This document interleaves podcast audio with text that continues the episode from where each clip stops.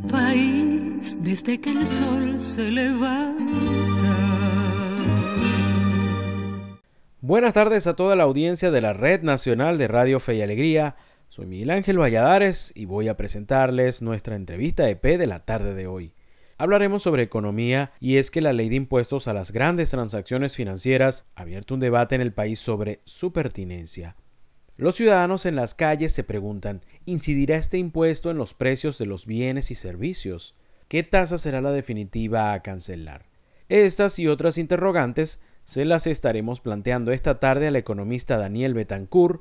Él es abogado, doctor en Derecho, especialista en Derecho Financiero y Derecho Administrativo de la Universidad Católica Andrés Bello. Puedes encontrarlo en Twitter como arroba.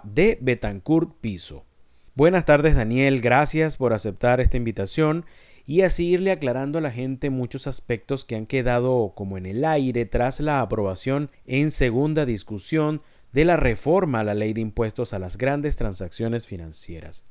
Algunos economistas esperaban un leve crecimiento de la economía este año, además de la salida de la hiperinflación. ¿En qué podría incidir el impuesto a las grandes transacciones financieras en estas estimaciones? Venezuela ha logrado salir de la hiperinflación y del ciclo de crecimiento económico.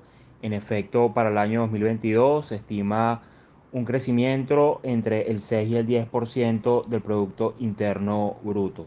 La forma en que se logró esta mejora en las variables macroeconómicas fue a través de una férrea disciplina fiscal que implicó una disminución del gasto público, así como la reducción del flujo de caja de las grandes empresas a través de la vía tributaria.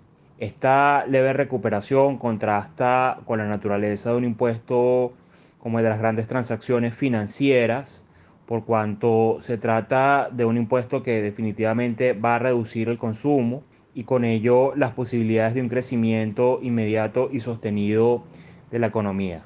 Igualmente pudiera eh, tener un efecto inflacionario eh, el impuesto a las grandes transacciones financieras por cuanto lo que corresponde a, a la política monetaria del Estado venezolano es que probablemente exista una expansión de la masa monetaria, no solo con causa en este impuesto, sino con otras medidas de orden macroeconómico, como lo son la reducción del encaje legal o por lo menos la intención de seguir reduciendo el encaje legal para fomentar el crédito en los bancos.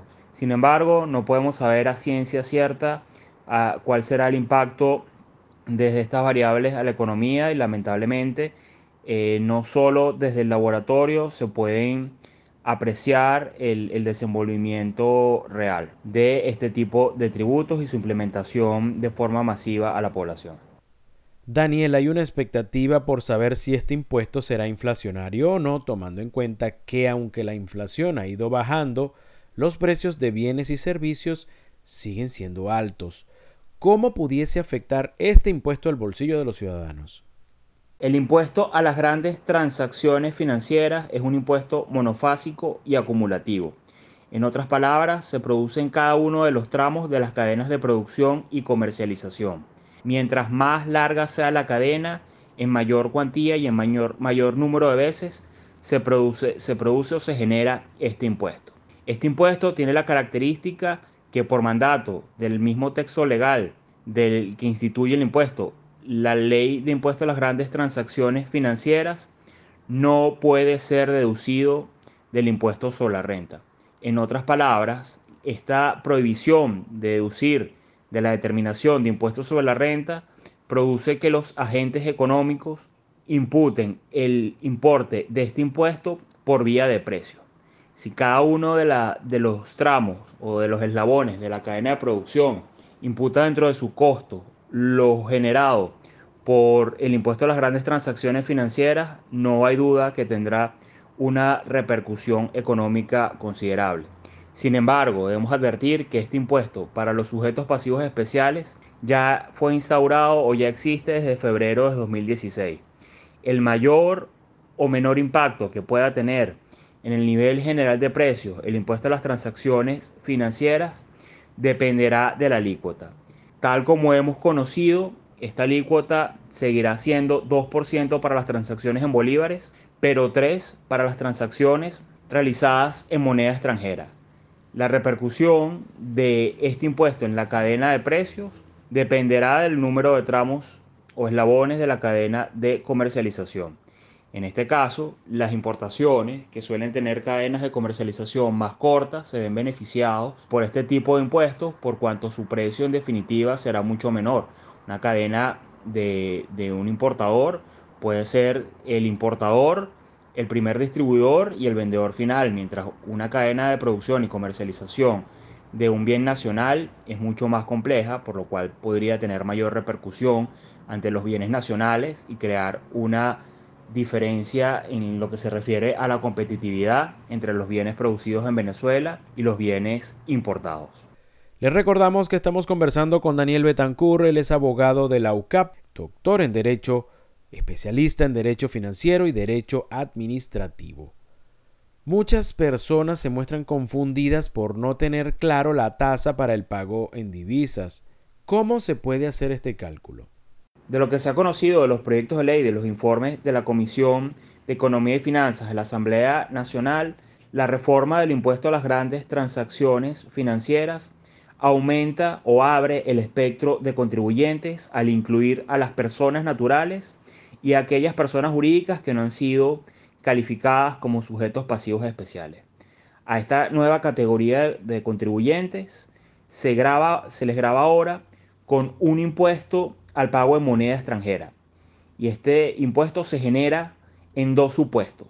El primero se refiere al pago en divisas dentro del sistema bancario nacional, lo que conocemos moneda extranjera con moneda extranjera o dólar contra dólar. Y en segundo lugar, el pago en moneda extranjera o en criptoactivos distintos al petro que se han realizado a los, a los contribuyentes especiales o a los sujetos pasivos especiales. En el primero de los casos, es decir, los pagos que han sido bancarizados en moneda extranjera, eh, que el vendedor recibe moneda extranjera dentro del sistema bancario nacional o usando el sistema bancario nacional, la alícuota se estima o queda abierta entre 2 y 8%. En el segundo de los casos, de los pagos en moneda extranjera o en criptoactivos distintos al petro, a sujetos pasivos especiales, la alícuota queda entre 2 y 20%. La alícuota inicial para ambos supuestos, de acuerdo a lo que se ha conocido, es del 3%. En todo caso, este baremo que queda abierto en estos dos supuestos significa que el presidente de la República, por medio de decreto, puede aumentar en cualquier momento la alícuota. Este tipo de baremos o espectros que dejan eh, a una decisión del Poder Ejecutivo Nacional han sido y son ampliamente criticados por los técnicos y especialistas en materia tributaria por cuanto se trata de una deslegalización del tributo. Todo tributo debe establecer de manera taxativa sus elementos mediante ley. En este caso, se deja al Poder Ejecutivo Nacional la potestad de cambiar en cualquier momento la alícuota, lo cual significa que es una violación del principio constitucional de legalidad tributaria.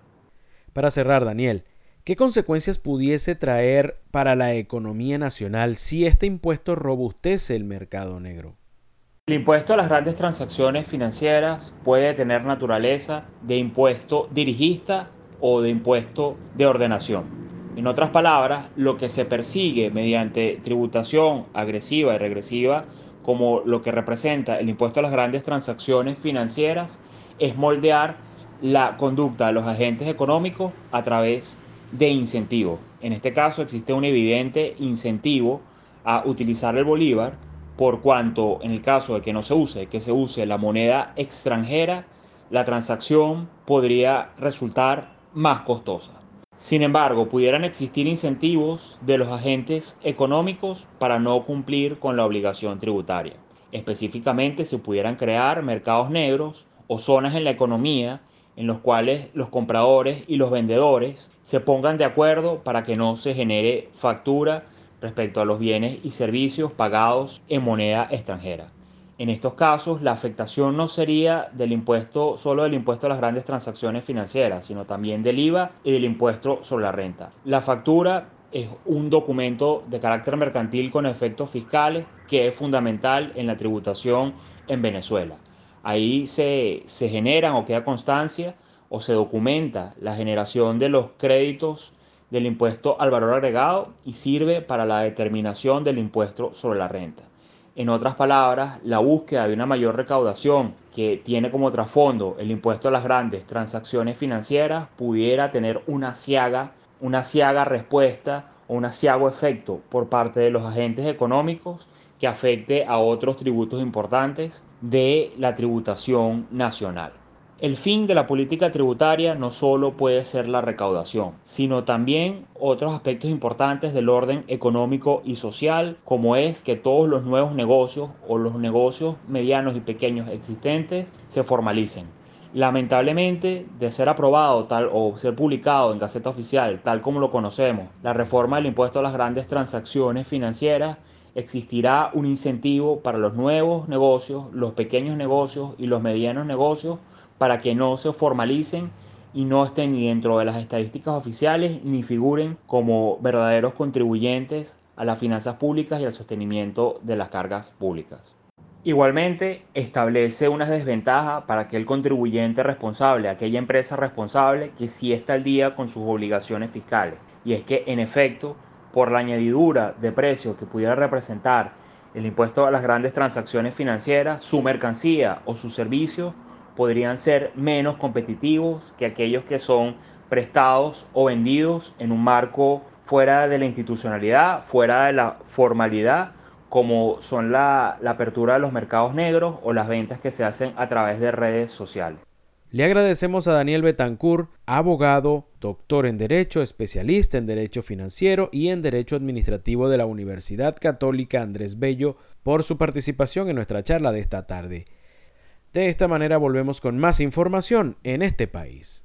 En este país, desde que el sol se levanta